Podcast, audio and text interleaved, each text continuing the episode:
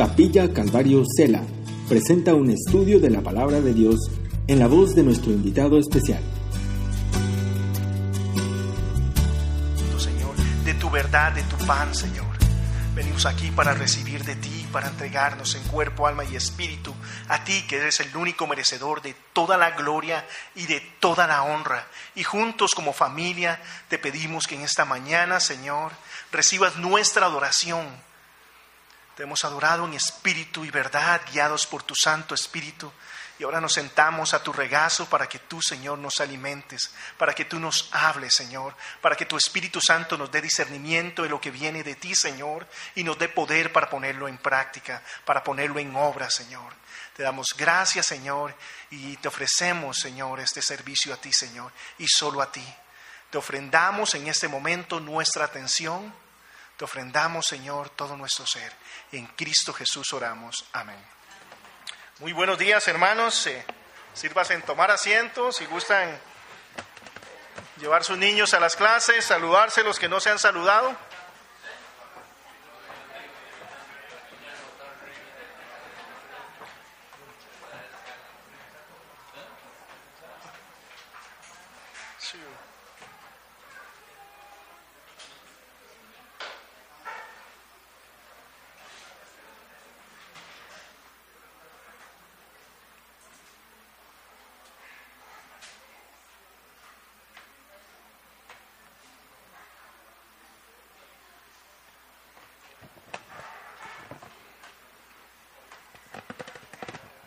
Todos aprendemos, hoy sí ya aprendí la computadora, ¿eh? para no orar tanto, una vez pasada. Eh, wow, ¿eh? que yo creo que una de las cosas importantes es que entendamos y vivamos cada momento a plenitud, ¿verdad?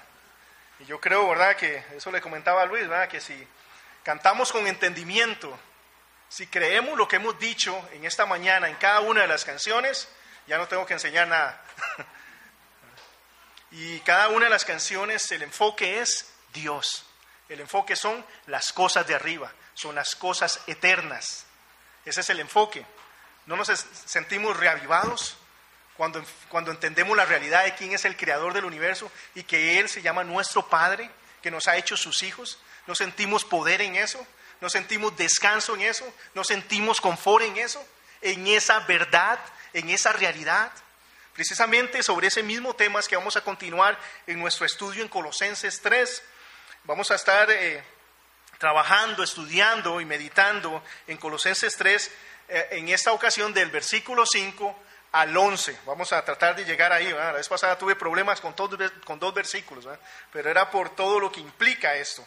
Entonces quiero leer primeramente recordar dónde habíamos eh, empezado en, Colosenses del 1 al 4 la semana pasada y dar solo unos eh, eh, pequeños puntos de ahí para, para mantener fresca nuestra memoria de la idea que nos trae el apóstol, que nos trae el Espíritu Santo a nuestras vidas, en qué debemos seguir. Y Colosenses 3, del 1 al 4 quiero leerlo, ¿verdad? Que fue lo que estudiamos la semana pasada. Dice, si pues haber resucitado con Cristo, buscad las cosas de arriba, donde está Cristo a la diestra de Dios. Poned la mira en las cosas de arriba, no en las de la tierra, porque habéis muerto y vuestra vida está escondida con Cristo en Dios. Cuando Cristo vuestra vida se manifieste, entonces vosotros también seréis manifestados con Él en gloria. El punto acá de pensar en las cosas de arriba, Pablo lo pone en la práctica, ¿verdad? Acá en Colosenses 3, el versículo 2 nos dice que es estar pensando en las cosas de arriba. Dice, poner la mira, enfocarnos, nuestra mente sintonizada con nuestra verdad espiritual, porque tenemos una verdad acá y es que no somos perfectos que fallamos constantemente en una u otra cosa. Por eso necesito entenderme justificado por la justicia que es en Cristo Jesús, por la obra de Cristo Jesús. Si no, honestamente voy a ser salvo hoy, mañana no, mañana sí, mañana no. ¿Verdad? ¿Por qué? Porque nosotros no somos perfectos acá en la tierra. Tenemos eso. Por eso dice, enfóquese en la obra completa de Cristo Jesús, en las cosas de arriba, no en las cosas de la tierra. Y es de esa forma que nosotros vamos a poder vivir en victoria. Eh, Filipenses 4.8, Filipenses 4.8 dice lo siguiente en cuanto a las cosas en las que nosotros debemos estar ocupados, en las cosas que nosotros debemos estar hondando, en las cosas que nosotros debemos pensar. Y dice, eh, Filipenses 4:8. Por lo demás, hermanos, en todo lo que es verdadero, en todo lo que es honesto, en todo lo que es justo, en todo lo que es puro, en todo lo que es amable, en todo lo que es de buen nombre. Si hay virtud alguna, si algo digno de alabanza, en esto pensad. Es ocupar nuestras mentes en estas cosas. Si hay algo que un pensamiento que viene a nuestra mente que no honra a Dios, que no edifica a mi hermano, yo debo cortarlo. Ahí es donde voy a empezar a vivir por las cosas de arriba, a no dejarme influenciar por las cosas de este mundo, por la basura de Satanás. Y desde esa perspectiva eh, eh, poner la verdad bíblica. Por ejemplo, cuando viene un pensamiento y dice, ¿para qué va a la iglesia si usted es un hipócrita? ¿Alguien ha sentido eso? Solo yo. Bueno, muchas, ¿verdad? Muchas veces. Porque hemos fallado. Y el enemigo viene constantemente a atacarnos. El enemigo dice, ¿para qué va a la iglesia? Usted es un hipócrita. Porque sigue las cosas, ¿verdad? De Dios y usted no tiene nada que ver con él, le falla. Dijo que no le iba a fallar y ya le falló. Eso no sirve para nada y pasa condenándonos. ¿Alguien aquí ha fallado después del domingo? ¿Alguien falló después del servicio de la semana pasada? Que no fuera yo, alguien más. Pasa. ¿Ok? Entonces Satanás viene y me dice, wow, ¿cómo se le ocurre estar en las cosas de Dios? Usted no es para esto. ¿Qué dice el mundo? Víctor, todo el mundo falla. Es más, usted no se enojó, usted lo hicieron enojar. Ya empecé a gritar. Usted lo hicieron enojar. No, no, es culpa. ¿Alguien alguna vez ha hecho eso? No, no, no, es. Yo me enojé, pero es porque usted. ¿Alguien ha hecho? No se vuelvan a ver las parejas, ¿verdad? E, e, esa, esa excusa, el mundo nos, ofrece una excusa para nuestro pecado. Nadie es perfecto. Sí, sí, usted falló, pero hizo todo este montón de cosas buenas. Lo enfoca en nosotros mismos y en nuestra justicia para justificarnos y no avanzar en eso. Entonces, inclusive usamos las cosas espirituales. Cambia mi esposa, cambia mi marido, cambia aquel, cambia las circunstancias, cambia el mundo para que yo pueda ser bueno. Las pruebas eh, son simplemente eh, en inglés dicen uh, bottle shakers, o sea, lo que está haciendo es moviendo la botella. Cuando usted mueve una botella, lo que está en el fondo sale, ¿va? No está echando nada, usted simplemente lo que hace es mover la botella y ¿qué va a salir? Entonces, cuando ve una circunstancia que sale, oh, wow, no tiene tanta paz, no tiene tanta paciencia, no tiene tanta benignidad, no tiene tanto gozo. Simplemente es una oportunidad para verme como yo estoy y mejorar. Entonces, cuando estoy hablando de verdad espiritual, ok, el mundo me justifica, mi carne me justifica, Satanás me condena, ¿qué dice la Biblia? Si confesamos nuestros pecados, Él es fiel y justo para perdonarnos y librarnos de toda maldad. ¿Qué es mi posición? Meter la verdad bíblica. ¿Cómo debo trabajar con el pecado?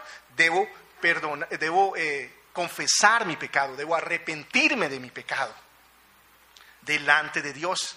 Y Él es fiel y justo para perdonarme y limpiarme de toda maldad.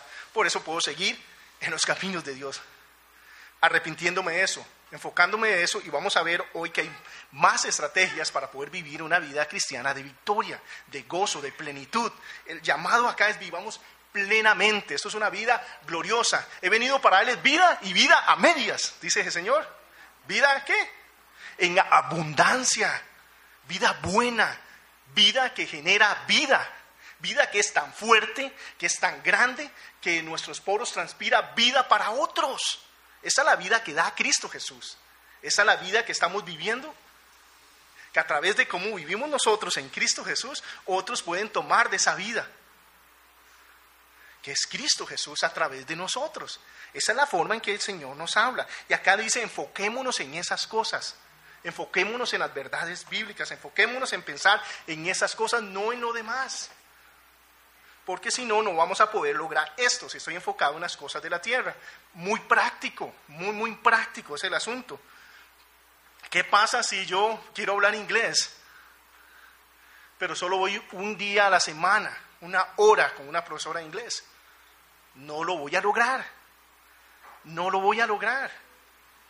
Y si yo empiezo a hablar acá en inglés, ¿verdad? Algunos van a entender, ¿verdad? Los que hablan inglés no, pero los que no, ¿eh? Creen que dije algo. Pero el punto es, aquellos que estén más familiarizados con el inglés van a saber más de lo que estoy diciendo. De pronto digo thank you y muchos me entienden. ¿eh? ¿Alguien sabe qué es thank you? Gracias. ¿eh? Entonces, algunos van a entender eso, pero si sigo hablando, tal vez otros no van a entender. Entonces, entre más metido esté en el inglés, más voy a entender el mensaje. Bueno, en las cosas espirituales es de igual forma. Hay expresiones acá que yo simplemente creo que eso dice, pero necesito meterme en el Espíritu y caminar en el Espíritu y crecer en el Espíritu para entender y comprender estas cosas y asimilarlas y ponerlas por práctica. Es ocuparme de las cosas espirituales. Acá en Colosenses, eh, siguiendo, ¿verdad? El versículo 3, 3, 3 dice, porque habéis muerto y vuestra vida está escondida con Cristo en Dios. Ok, esto es una reafirmación para aquellos que habemos muerto a través, ¿verdad? Cuando aceptamos a Cristo Jesús lo vemos el simbolismo, ¿verdad? En el bautismo hemos muerto a nuestra vida anterior. Ahora tenemos una nueva vida en Cristo Jesús. Dice, nuestra vida está escondida con Cristo en Dios. ¿Dónde está nuestra vida? Sería la pregunta. ¿Está con Cristo en Dios? ¿Estamos refugiándonos en Él? ¿Estamos viviendo en Él? Pues está aquí en las cosas de la tierra. ¿Mi vida está dispuesta para las cosas espirituales? ¿Es mi prioridad? O tengo otras prioridades? ¿Cómo me doy cuenta si mi vida está en Cristo Jesús o no? Fácil. ¿Cuál es mi pasión? ¿De qué hablo? ¿En qué invierto mi tiempo, dinero y demás? ¿Qué es mi anhelo? ¿A qué me parezco más? ¿A Cristo o al mundo? Simples cosas que podemos ver y enfocarnos y nos ayudan. En Mateo 6, del 19 al 21, nos habla acerca de eso. Dice, mas no os hagáis tesoros en la tierra donde la polilla y el orín corrompen y donde los ladrones minan y hurtan, sino haceos tesoros en el cielo, donde ni la polilla ni el orín corrompen y donde los ladrones no minan ni hurtan. Porque donde esté vuestro tesoro, allí estará vuestro corazón. Mateo 6, 19 al 21 nos habla acerca de eso, de nuestro tesoro, de nuestra pasión, de lo que hablamos, de lo que nos mueve, de lo que nos motiva, de lo que nos hace vivir, de lo que nos sostiene. Por ejemplo, algo práctico. Yo soy sapricista, ¿verdad? Si yo viviera así, todos tenemos derecho a equivocarnos y a tener malos equipos. Bueno, si yo soy sapricista, si gano ayer, si hubiéramos goleado, hoy estaría bien. Pero si nos golearon, ¿qué pasa? ¡Boom! Es, efímero, eso, las cosas de este mundo son así. Si yo vivo por dinero, por hacer dinero, ¿verdad? Apenas me pagan, estoy, ¿verdad? Apenas pago, vivo por una casa. Y en cualquier momento puedo perder la casa, puedo quemarse. ¿Qué pasa si pierdo esa casa? Hay gente que se ha suicidado porque ha perdido su casa. Su tesoro está en esas cosas. Viven por eso, se sacrifican por eso, por esto. ¿Alguien aquí se ha sacrificado para tener más dinero? Yo sí, voy a contarle una experiencia. Y es que en Estados Unidos, por ejemplo, como yo no tenía eh, dependientes, o sea, no tenía gente a mi cargo, en, en, ese momento específico mi esposa y yo estábamos trabajando. Entonces no tenía dependientes. Eso significa que usted paga impuestos sobre lo que usted gana. Pero el asunto fue que en esa semana yo me dediqué a trabajar muy duro, extra, hice 40 horas extra. O sea, el doble. Entonces yo estaba esperando que en lugar de 500 dólares que me pagaban por semana, esa semana yo iba a tener mil dólares. Y como buen tico ya los había gastado. ¿ah? o buen latino ¿ah? en realidad. Pero el punto es, ya tenía mis planes, mis sueños, a dónde iba a ir, qué iba a hacer esto, porque tenía 500 dólares extra esa semana. ¡Wow! Pero claro, eso implicó qué? Implicó trabajar, en verdad, el doble de turno implicó cansarme cada uno de los días y sacrificarme y hacer un montón de cosas que no hice. Pero el día del cheque voy a recibir mis mil dólares y ¿saben cuánto me vino? 450 dólares. Menos de lo normal de la semana. ¡Wow! Por todo lo que trabajé, por todo lo que me sacrifiqué, se lo, gastó Obama. Fue para el gobierno, porque por los impuestos ya pasé a hacer más de mil dólares entonces por esto y lo otro, al final tuve menos dinero que mi salario normal, pero yo me sacrifiqué por eso, hermanos. Yo luché por eso. No me hagan llorar, pero el punto es ese. Todo eso, mi mamá decía, confites en los infiernos, ¿verdad? basura, todo eso, no, por todo lo que me sacrifiqué. Bueno, cuando nosotros nos enfocamos en las cosas de la tierra es así. Son cosas pasajeras, son cosas vanas, son cosas que van y vienen. Cuando hablo de esto, yo no estoy hablando que seamos irresponsables. tenemos que hacer lo que tenemos que hacer correctamente. Pero nuestro corazón, nuestro enfoque, nuestra meta es glorificar a Dios. Yo soy un buen trabajador, no para que me paguen más. Si me pagan, qué bien, ¿ah? Pero mi objetivo es llevar gloria al nombre de Dios, que eso me abre una puerta para hablarle a alguien de Cristo Jesús. Y que, wow, usted llega siempre a tiempo, usted hace lo correcto, usted es justo, usted esto, usted lo otro, ¿ah? Posiblemente va a generar varias cosas. Uno, que me van a decir que soy eh, un vendido y usted anda tratando, no sé, con el dueño y todo lo demás, pero también va a haber gente que va a mirar eso.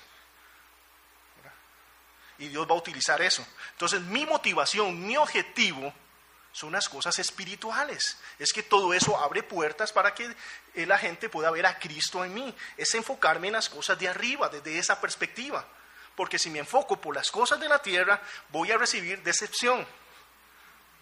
Va a suceder en su momento. Todo eso es efímero, es pasajero. Va a llegar. Entonces, como cristianos debemos enfocarnos en las cosas de arriba, buscar las cosas de arriba, que nuestra vida esté escondida con Cristo en Dios, que vivamos por Cristo. El versículo 4, ahí continuando en Colosenses 3, dice, cuando Cristo, vuestra vida, se manifieste, entonces también seréis manifestados con Él en gloria. Cuando Cristo vuestra vida se manifieste, entonces también seréis manifestados con Él en gloria. Es Cristo nuestra vida, es mi punto. Es Cristo nuestra vida. Yo quiero manifestarme en gloria con, con Cristo, pero es Cristo mi vida realmente. Y en esta mañana el Espíritu Santo nos llama a cuestionar, ¿es Cristo nuestra vida?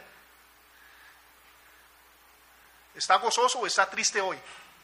¿Basado en qué estoy gozoso o triste hoy? Si Cristo es mi vida, yo puedo tener un motivo de gozo a pesar del dolor. Cuando hablo de gozo no es, es gozo, ¿ah? Una sonrisa, una mueca, lado a lado, es, todo bien. No, no, no, no. Gozo es una actitud interna de entender que Dios está en control. Que puedo mostrar tristeza, pero sé que tengo una paz interna de que el que está en control es el creador del universo, que una hoja no cae al suelo sino la voluntad del Padre. Estamos hablando de ese gozo interno, ese gozo que me permite poder ser un instrumento de Dios a pesar del dolor, a pesar de las cosas que me estén sucediendo, aún así yo puedo ser amable con mis hermanos, puedo llevar el nombre de Dios, puedo llevarle gloria a pesar de esas circunstancias. Estamos hablando de ese tipo de gozo.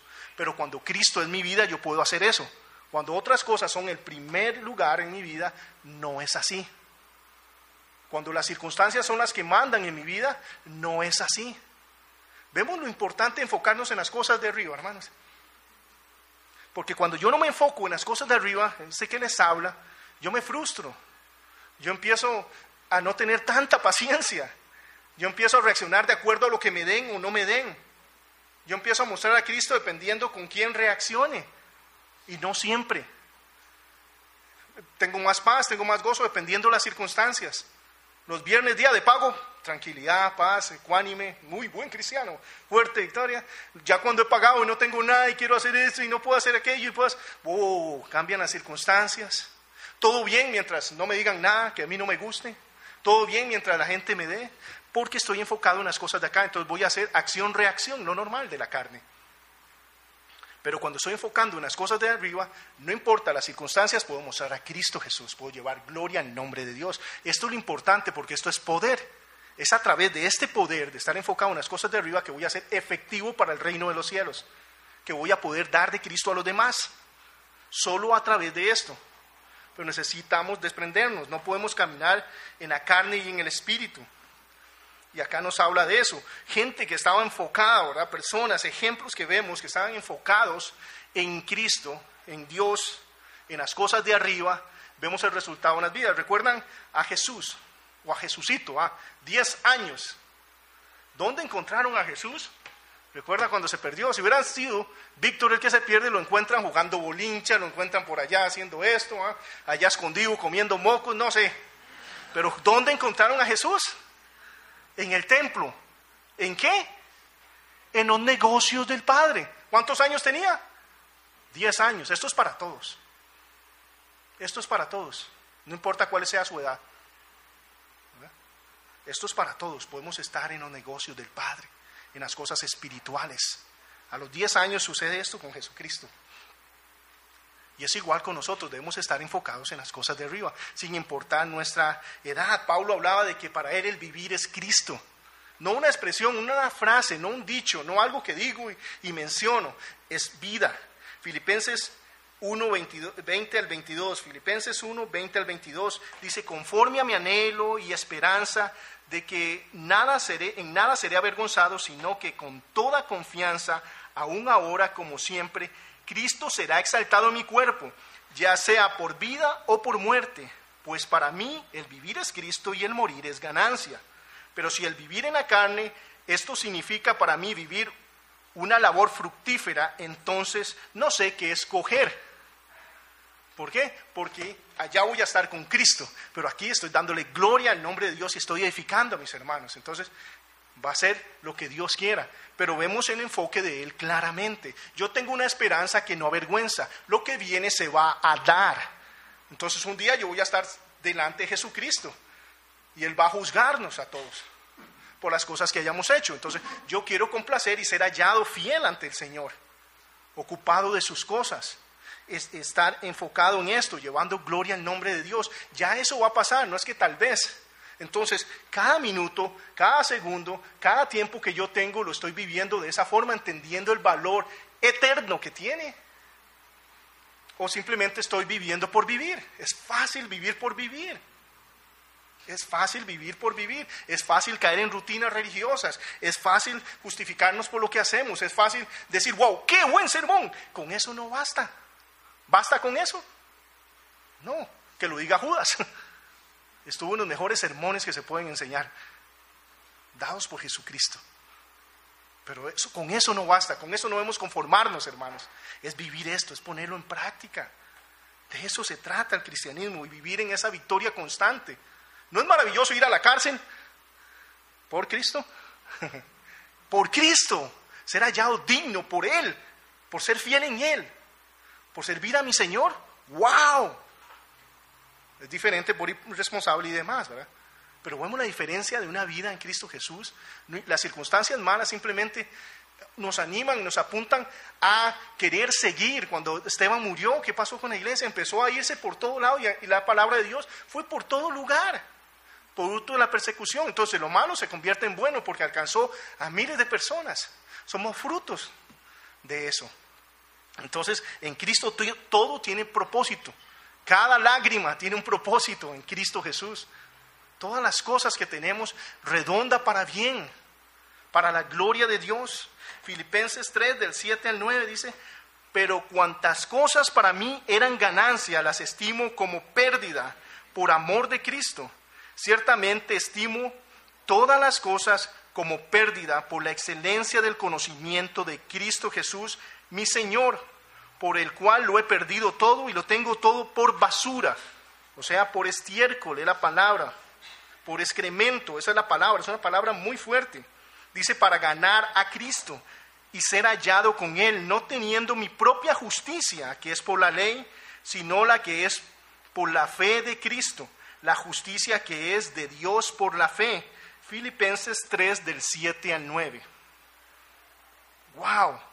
Todos mis logros, todo lo que he hecho, todo lo que la gente me aplaude, todo eso es basura en comparación, en la dimensión de lo espiritual.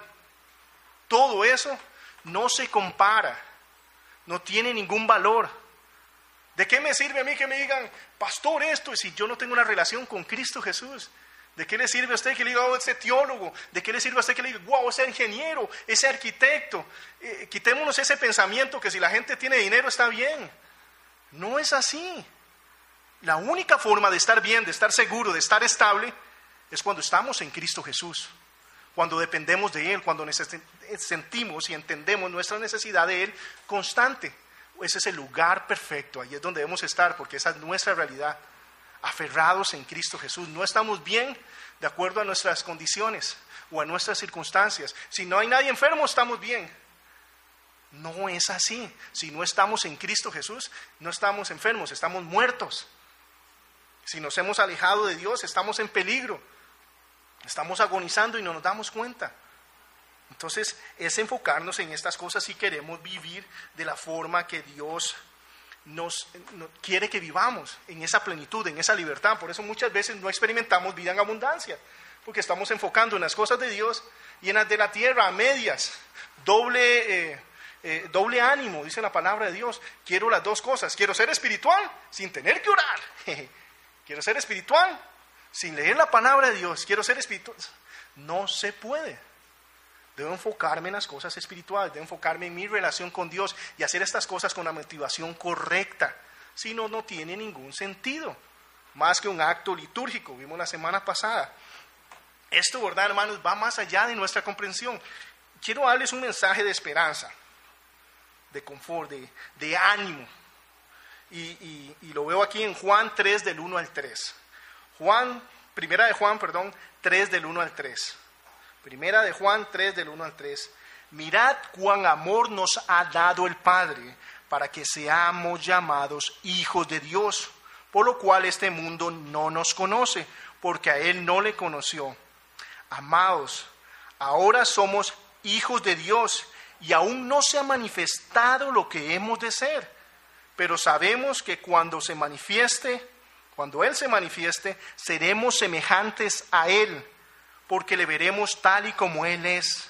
Y todo aquel que tiene esa esperanza, en Él se purifica, se purifica a sí mismo, así como Él es puro. Quiero leerlo de nuevo y lo hagamos nuestro. Dice, mirad con cuál amor nos ha dado el Padre para que seamos llamados hijos de Dios. Por esto el mundo no nos conoce porque no le conoció a Él.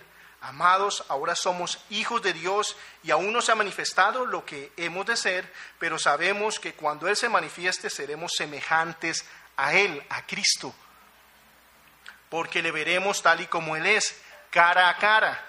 Y todo aquel que tiene esta esperanza se purifica a sí mismo, así como Él es puro. Ante la antesala de esto, quiero eh, seguir continuando ahora en esta porción de los versículos del 5 al 11 en Colosenses 3. Pero acá en Juan nos está hablando acerca, es por esto que vivimos, es con esa esperanza, que es una verdad para nosotros. No es un cuento de hadas, no es algo que tal vez ocurra, es algo que va a ocurrir. Entonces es simplemente despertarnos en ese sentido y vivir de esta forma. Colosenses 3, del 5 al 11, leo para ustedes, dice, haced morir pues lo terrenal en vosotros, fornicación, impureza, pasiones desordenadas, malos deseos y avaricia, que es idolatría, cosas por las cuales la ira de Dios viene sobre los hijos de desobediencia, en las cuales vosotros también anduvisteis en otro tiempo cuando vivíais en ellas. Pero ahora dejad también vosotros todas estas cosas, ira, enojo, malicia, blasfemia, palabras deshonestas de vuestra boca. No mintáis los unos a los otros, habiéndoos despojado del viejo hombre con sus hechos y revestido del nuevo, el cual, conforme a la imagen del que lo creó, se va renovando hasta el conocimiento pleno, donde no hay griego ni judío, circuncisión ni incircunciso, bárbaro ni escita, siervo ni libre, sino que Cristo es el todo y en todos lo primero que ahí nos dice es haced morir. Haced morir, ¿verdad? Es una orden. ¿A quién se le está diciendo? A cada uno de nosotros. Es nuestra responsabilidad, nuestra responsabilidad hacer morir las obras de la carne. Es nuestra responsabilidad no practicar esas cosas. Está en nosotros, ahora podemos hacerlo. Dios nos ha dado esa capacidad. Dios eh, nunca nos pide lo que no podemos hacer. Esto denota un esfuerzo constante de aniquilar lo que queda del pecado en nuestra carne. El verbo allí, ¿verdad? Hacer morir es el verbo en el griego necrosate, necrosate o necrosate. Es, eh, esto es una idea muy fuerte y significa maten, exterminen, aniquilen, anulen. La tarea de nosotros es asesinar las obras de la carne, el viejo hombre, que recordarle que está muerto. En otras palabras, enterrémoslo. Enterremos el viejo hombre con sus pasiones. Podemos hacer esto, vamos a analizar esto, podemos hacerlo. No está hablando de supriman un poquito el pecado, eh, controlen el pecado, disminuyan el pecado. No está hablando de eso, sino dice, la orden es anúlenlo, elimínenlo. Y luego nos da algunas eh, referencias de pecados, fornicación o inmoralidad, eso es cualquier variedad de pecado sexual, se refiere a cualquiera. De ahí, ¿verdad? De forniquía sale la palabra pornografía, eh, habla de todo, ¿verdad? Lo que es desviación sexual. de todo lo que no va de acuerdo a la palabra de Dios. Habla de impureza. En cuanto a esa palabra impureza, no es solamente sexualmente, sino incluye eh, pensamientos y acciones, ¿verdad?, de ruines, malvadas, pasiones desordenadas y malos deseos, términos similares para referirse a lujuria sexual, pasiones, habla de lo físico y los deseos habla de lo mental, ¿verdad? En lo mente y en lo físico, en las dos áreas. Habla que son ¿verdad? Obras de las carnes, son cosas que debemos hacer morir. La avaricia, el deseo insaciable por tener más a cualquier precio, y especialmente las cosas que son prohibidas. Idolatría, dice en este caso, es seguir sus propios deseos en lugar de los deseos de Dios, es darse culto a uno mismo. Entonces, por ejemplo, eh, cualquier cosa que Dios ponga, bueno, eh, ok, obedezco a Dios o hago lo que a mí me gusta, está en mí. Entonces, Dios me dice que no haga esto, pero, ay, es que a mí me gusta tanto. ¿eh? Entonces estoy prefiriéndome a mis deseos, a mis pasiones que a Dios. Y muchas veces nos encontramos en esas circunstancias, en esas situaciones. ¿A quién obedezco? A Dios a mí. Bueno, eso nos habla de idolatría, de que estoy buscando cosas que me buscan placer. Debo recordarme que estoy muerto a eso. Hay poder en eso cuando yo entiendo, ya yo no vivo para eso. Ese es mi pasado. Bloqueo los pensamientos corto con eso. Nadie es tentado a la fuerza. Es seducido hacia eso. Nosotros no somos, eh, eh, eh, más bien, no pecamos a la fuerza. Satanás no viene y me hula el brazo. Víctor, tienes que pecar. Enójese, haga esto, haga lo otro. Piense en usted mismo. No me obligue, me hace así, tengo que hacerlo. Y no, sino que empieza. Víctor, venga, vea esto. Venga, venga, venga. Víctor, ni Víctor me dice, Víctor me dice, es él, es seduciéndome. No me obliga, no puede, no tiene ese poder. Entonces cuando yo caigo, yo decido caer. Yo decido caer. Y cuando yo no estoy enfocado en las cosas espirituales, esto es lo que sucede. Yo tengo que recordarme que he muerto a eso, que eso no produce vida. Job decía, alguien pelea con Dios y sale ganando, bendice Dios al que hace lo malo, bendice Dios al que vive en el pecado. No, entonces no lo hago. Yo quiero la bendición de Dios. Yo quiero caminar en libertad. Yo quiero gozarme. Es como, como el ejemplo aquel cuando encuentran a alguien, ¿verdad? Robando en una empresa. Cuando usted sabe que usted no es, usted no tiene problema que lo revisen, usted no tiene problema de nada. Usted está libre de eso. ¡Wow! ¡Qué paz produce caminar en medio de la voluntad de Dios! Cuando no es así, va a haber consecuencias de eso. Y acá prácticamente nos está hablando de eso. Cuando me enfoco en las cosas de Dios, en mi realidad espiritual, voy a caminar de una forma que honra a Dios y puedo vivir. ¿Quién quiere paz? ¿Quién quiere gozo? ¿Quién quiere todas esas cosas? Son posibles. Caminemos en medio de la voluntad de Dios. Entendamos eso en nuestra mente y nuestro corazón. No proveamos para las cosas de la carne. Vamos a llegar a eso. La pornografía es una peste que está afectando a hombres, mujeres, niños y niñas por igual. Eh, me comentaba un señor que hace muchos años no veía, íbamos en el bus y, me decía, estábamos hablando de lo mal que está este mundo, ¿verdad? Y cómo, ¿verdad? La degeneración moral y demás. Y él me decía, usted no me lo va a creer, pero tengo que ir a hablar con mi niño, con mi nieto de siete años. Entonces, uy, ¿de qué van a ir a hablar? ¿De Mickey Mouse o no sé? ¿Y qué? Que le sacó la lengua al compañerito. ¿Qué, qué, qué malo puede ser un niño de siete años? El asunto es que en el kindergarten lo encontraron viendo pornografía con una compañerita. Y la que llevaba la pornografía era la compañera, de seis años y medio. ¿Mm? Está así este mundo. Eso está pasando. El enemigo no discrimina edades. No importa qué, eso es lo que está sucediendo. A esa edad, esa es esta peste. Pero igual, ¿verdad? Somos muy tolerantes, le damos espacio a Satanás. Porque veo cristianos que no les importa comprar la teja. Eso es pornografía, hermanos. ¿O no? estoy siendo muy legalista y muy radical. ¿Mm? Es basura. Yo no quiero nada con la basura. No quiero con nada con esas cosas que destruyen los hogares, que enferman y esclavizan a los seres y los envían a un infierno porque perseveran en esas cosas. Es entender esto. Es despertarnos a que son armas del enemigo y todos participamos en cierta manera. Por eso necesitamos despertarnos a todas estas cosas. Igual, o sea, en chisme, en todas estas cosas. No tengo problema. Alguien viene a hablarme mal de un hermano. Ah, bueno, pero es porque tenemos confianza aquí en madurez espirituales para orar por él. No, tiene un problema con esa persona, vaya y hable directamente, ore por esa persona. Está interesado en su alma, en esa persona, vaya y hágalo. No hablemos de las espaldas. En nuestro núcleo cerrado de amigos, en nuestro núcleo de confianza. ¿Saben por qué levanto la voz en todas estas cosas? Porque muchas de estas cosas yo las estoy haciendo y no debo hacerlas. Porque muchas de estas cosas soy culpable de estas cosas. Porque muchas veces yo no le digo a nadie, eso es un chisme, eso no está bien. Oremos por esa debilidad en su vida y si quiere oramos por el hermano también. Porque muchas veces permitimos cosas de ese tipo. ¿Cómo es posible que nosotros podamos ir y ver cualquier película sin ver qué escenas trae o no? Estoy siendo muy radical, hermanos muy legalista. Ocupémonos de las cosas de arriba, de las cosas espirituales, de las cosas eternas, de las cosas que influyen en la eternidad de otras personas.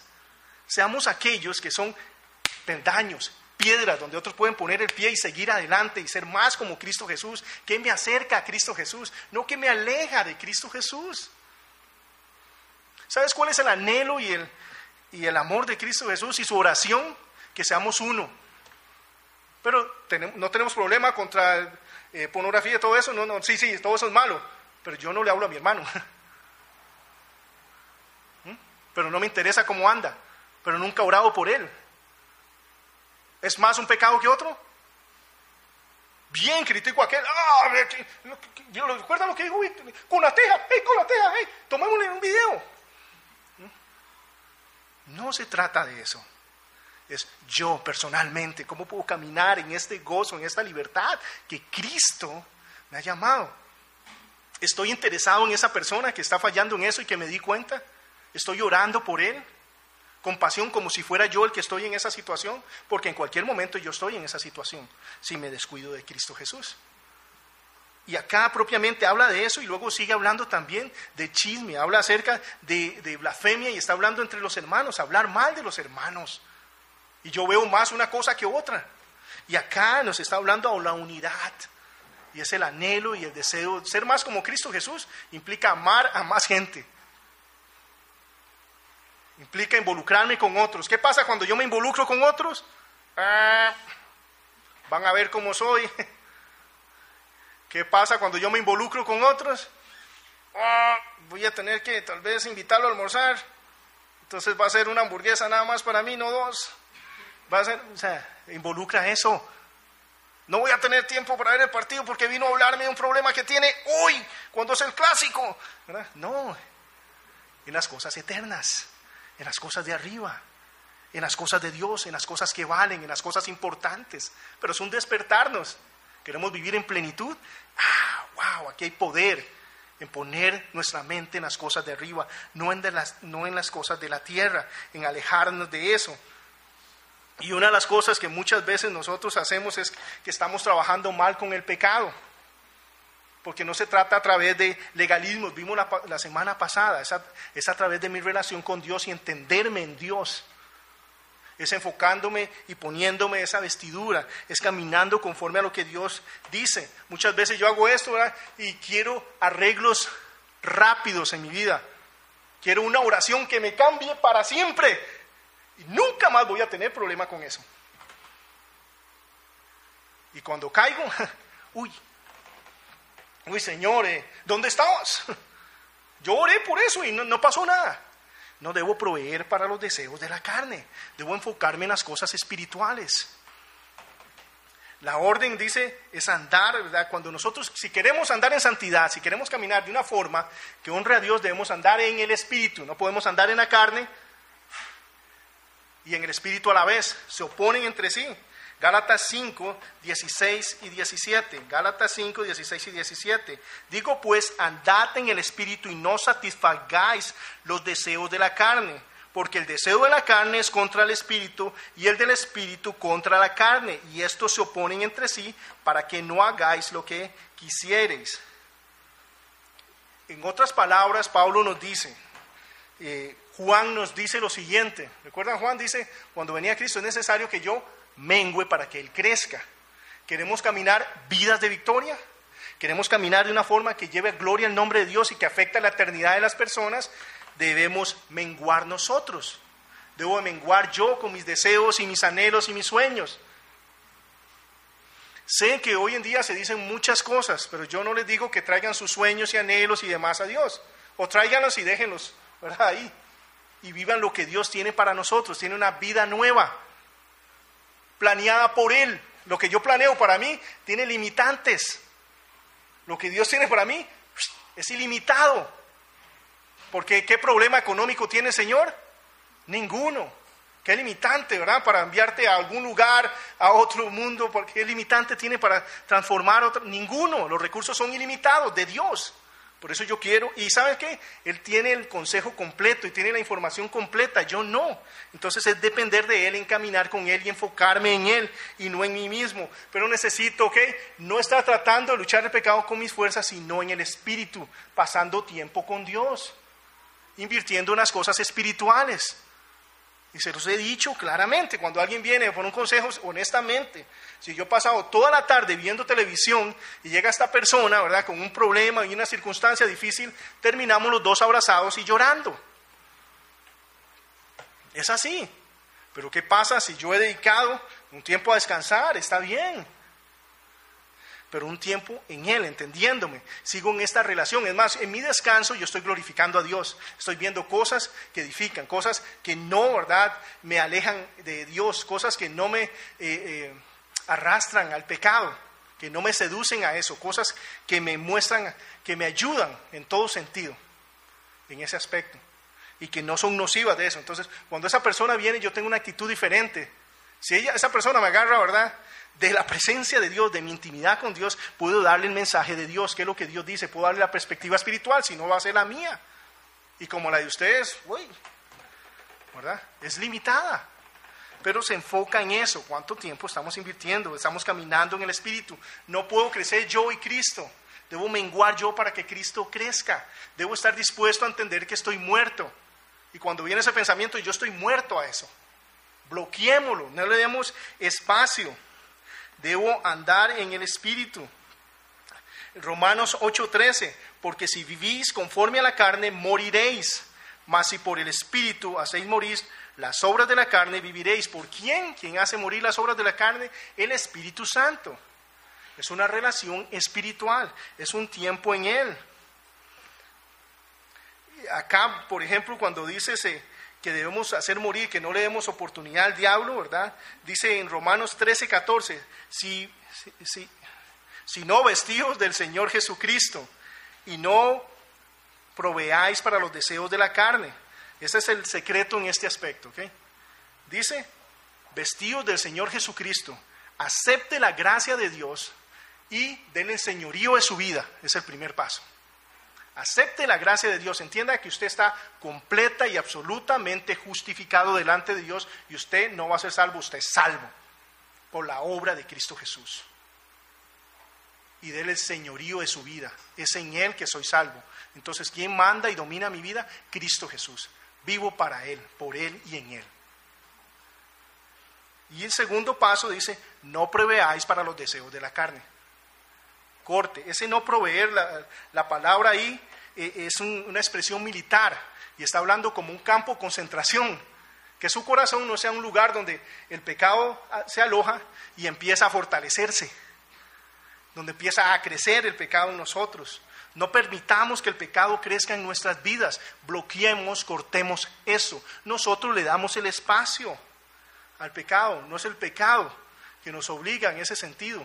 Y el pecado, ¿verdad? Eh, eh, es como cuando nosotros vamos a pescar.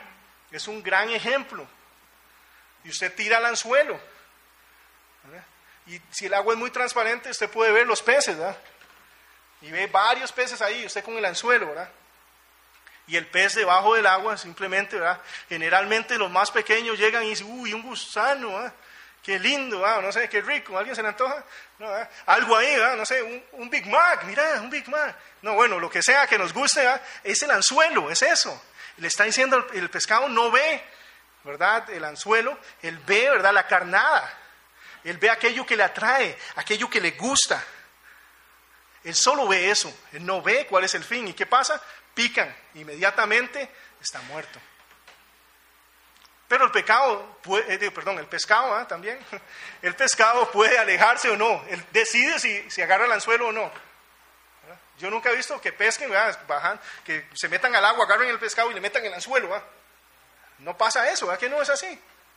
Sería como raro, pero no sucede así. Usted tira el anzuelo y el, el pescado decide irse a comer eso que le atrae. Y así es como sucede con el, con el pecado. Nos seduce. Y nosotros decidimos, nadie nos forza, decidimos. Por eso si estamos enfocados en las cosas de arriba, nos entendemos muertos a eso, podemos decir no a eso. Podemos vivir en victoria. Usted no está forzado a pecar, entiéndalo, como hijos de Dios no estamos forzados a pecar. Podemos vivir en victoria cuando reconozcamos las, las situaciones. Wow, esto es poderoso, es lo que Dios nos está diciendo. Y el pecado trae muerte, no nos confundamos. Hay una historia de una niña que dice que, que ella tenía un mapachito, ¿verdad? Muy bonito, chiquitito. Entonces, recién nacido el mapache, ella lo tenía. Y eh, jugaba con el mapache y todo. Le había puesto Juanito. Y estaba ahí con Juanito. Y lo acariciaba y demás a Juanito. Y Juanito iba creciendo, ¿verdad? Y el asunto es que, ¿qué pasaba con Juanito? Que una vez fueron donde un veterinario y él le dijo, y empezó a hablarle, ¿verdad? Y le decía, usted sabe que tiene que deshacerse de él, ¿verdad? Entonces, ¿por, ¿por qué? Si Juanito es muy especial y muy lindo y tierno. Tenemos una relación diferente aquí, ¿verdad? Juanito y yo. Entonces él dijo, los mapaches tienen una, un, asunto que cambian hormonas cada tres meses. Y cuando ellos cambian va a ser un monstruo. Y un mapache, ¿verdad? Depende del tamaño, equivale hasta un oso. O sea, es increíble la fuerza y cómo son. Sí, sí, yo, entiendo eso, pero él es Juanito, no es mapache, es Juanito. Y yo tengo una relación especial con Juanito. Yo sé hasta dónde y todo lo demás. Es diferente Juanito a un mapache. Historia verdadera. Seis meses luego, Juanito, el lindo mapachito, la ataca y esa niña ha tenido tres operaciones de, faciales porque le, le, desfiguró el rostro. Estuvo a punto de morir, perdió el ojo. Y todo eso pasó con Juanito, el mapachito inocente y lindo. Muchas veces nosotros vemos así el pecado. No, no es tan malo, no, no, yo lo domino, yo controlo, ah, solo por aquí un poquillo, no solo por allá otro poquillo.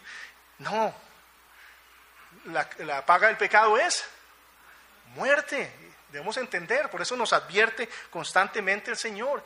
Entonces, ¿qué debemos hacer? No darle oportunidad al enemigo, no darle oportunidad al diablo, no coqueteemos con el pecado, porque el pecado siempre está ahí, rondando pero nunca nos va a obligar. Y Satanás nos llama y nos seduce de la mejor forma posible, pero no nos obliga. El problema mío es cuando yo ah, me dejo guiar por cómo se mueve, ¿verdad? Esa carnada, cómo se mueve y me dejo ir, me dejo ir, me dejo ir y empiezo a, a pensar y a justificarme y todo lo demás hasta el punto en que estoy ahí. Y si queremos vivir en victoria, es no le demos oportunidad al pecado en nuestras vidas. No le demos espacio. Reconozcámoslo como lo que es. Detrás de esa carnada hay un anzuelo y me separa de Dios y me hace inefectivo como cristiano y hace que, que produzca menos fruto para la gloria de Dios y me hace perder mi paz y perder mi gozo. Y eso es lo que ocurre con el pecado, pero es despertarnos. Cuando estoy enfocado en las cosas de Dios, entiendo que estoy en una batalla y en una guerra. Y dejo de excusarme y decir, es que Satanás. ¿Qué decían? Betty la fea, algo decían, ¿qué decían? ¿Cómo es ese cochino diablo? ¿No? ¿Cómo es? ¿Ah? Todos se la saben, qué bárbaro. El diablo es puerco, ¿ah? Y es que el diablo, y es que esto, y es que el otro, ¿ah? Ey, puede ser puerco si es, ¿ah? Y es como un león rugiente. Pero yo soy el que le doy el espacio, yo soy el que abro el corral para que él entre. Soy yo. Yo puedo cerrar ese corral. Yo puedo entenderme que eso no me va a producir bien. A pesar de eso, no es, uy, es que me hacen enojar. ¿verdad? Uy, no, es que esa persona, es que si usted estuviera en mis zapatos sería otro. No, yo entiendo eso. Pero recuerda, solo son gente moviendo la botella. Eso es lo que está pasando. Entonces sus pruebas, sus tentaciones es moviendo la botella, ¿qué va a salir? ¿Dónde está mi confianza? ¿Dónde está mi paz? ¿Dónde está mi gozo? ¿Quién soy en realidad? Moviendo la botella. Si no me cree, cásese. Tenga hijos. Entra al ministerio. O sea, es así. Está moviendo la botella. Y nos vamos a dar cuenta en quién estamos centrados. En dónde está mi confianza, en dónde está mi paz, quién es la razón de mi existencia. Eso es lo que va a aflorar. Eso es lo que va a salir. Simplemente, pero soy yo. Entonces, entendamos que son anzuelos, que podemos cerrar esas puertas. No le demos espacio. Ubiquémonos en las cosas espirituales, en las cosas de Dios. Crezcamos en Él, en conocerlo, en amarlo, en vivir en Él. Luego dice el 3.6, por las cuales se dice, cosas por las cuales, ahí en Colosenses 3.6, cosas por las cuales viene la ira de Dios sobre los hijos de desobediencia. Ok, la acción que sale, lo que emana de Dios contra el pecado, ¿verdad? Es ira. Eso es lo que emana de Dios contra el pecado. Y obviamente si hay pecado en nuestras vidas, eso es lo que ocurre, nos separa de Dios, nos aleja de Dios. Cuando no somos cristianos, estamos bajo la ira de Dios. Esa es la realidad, es algo que yo no entendía. Yo me creía bueno antes de venir a Cristo, justificándome mis actos, y estaba bajo la ira de Dios. Iba rumbo a un infierno eterno. No tal vez rumbo a un infierno eterno, por la eternidad. Porque eso es lo que sucede con el pecado. Juan 3:36, Juan 3:36, porque el Hijo, porque el que cree en el Hijo tiene vida eterna, porque el que cree en el Hijo tiene vida eterna. Amén. Amén. Pero continúa, dice, pero el que se rehúsa a creer en el Hijo no verá la vida.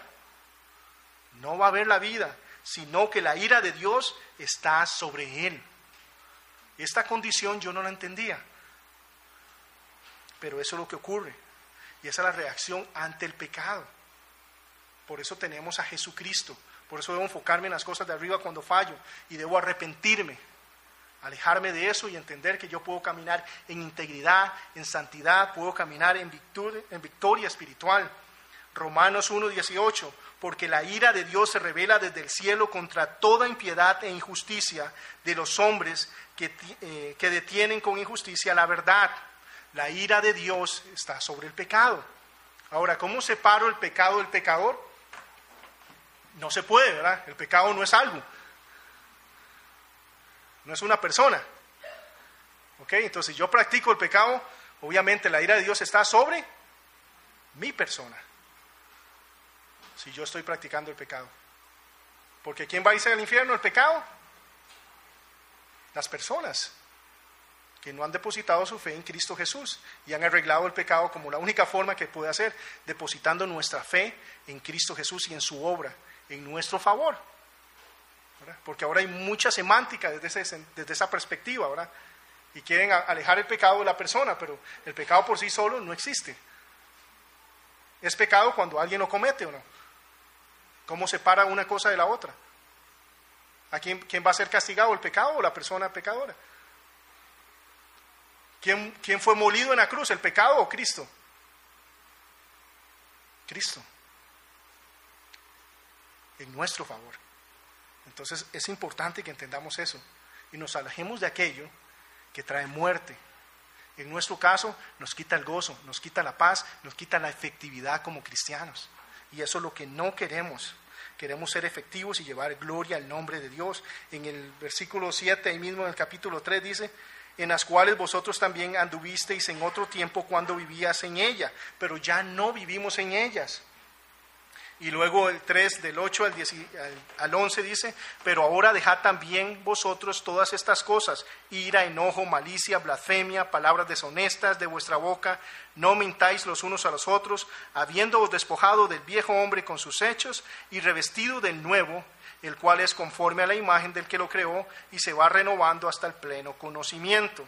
Y luego nos da una aplicación práctica acerca de esto, de vivir en Cristo Jesús. Es como despojarnos del viejo hombre, quitarnos, no practicar, no seguir en esas cosas. y revestirnos del nuevo hombre. Por ejemplo, en este momento alguien tiene calor, no solo yo. Todos tenemos calor.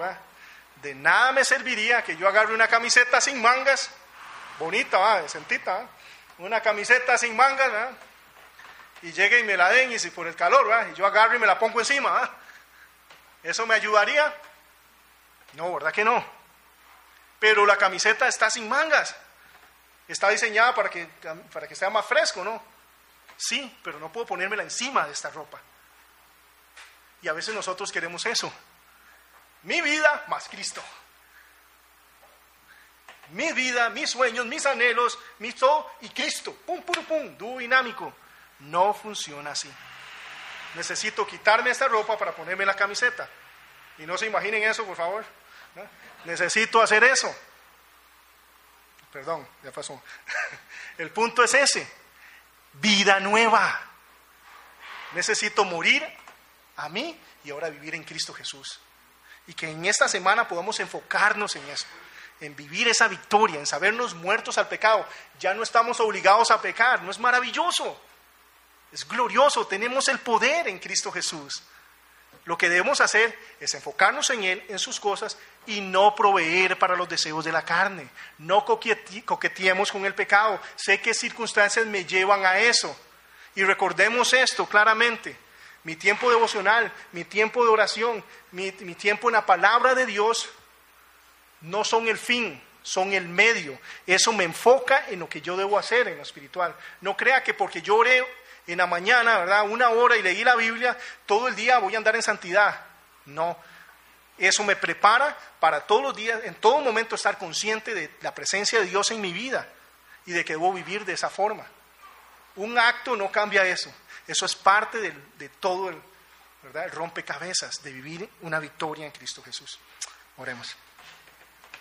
Papi, gracias Señor por tu amor y misericordia, por quien tú eres Señor por lo que has hecho por nosotros, Señor, por la libertad y la victoria que podemos vivir en Cristo Jesús. Ayúdanos, Señor, porque Satanás, el mundo y demás, Señor, y nuestra carne nos están, Señor, seduciendo y quieren anclar nuestra vida a esta tierra y a las cosas pasajeras. Ayúdanos a que nuestra ancla, como lo cantamos, esté en Cristo Jesús, en las cosas espirituales, Señor. Que nos eleve por encima de nuestras faltas y demás y podamos concentrarnos en llevar gloria a tu nombre, en honrarte, en vivir por las cosas eternas. Te damos gracias, gloria y honra, Señor, por lo que tú eres, Señor. Y ante todo, ayúdanos a no conformarnos con escuchar eh, simplemente tu palabra, sino ponerla en práctica, Señor. Te damos gracias, Señor, y en el nombre de Cristo Jesús oramos. Amén y amén.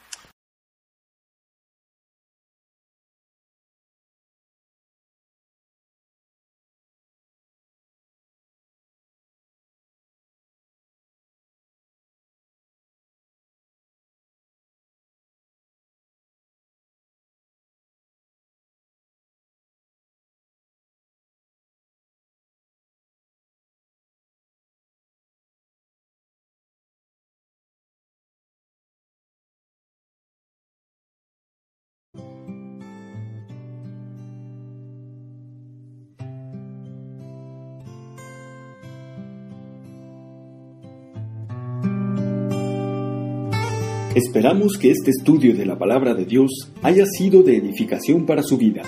Le invitamos a visitar nuestro sitio en internet www.ministeriocela.com, donde encontrará más estudios y recursos para su edificación.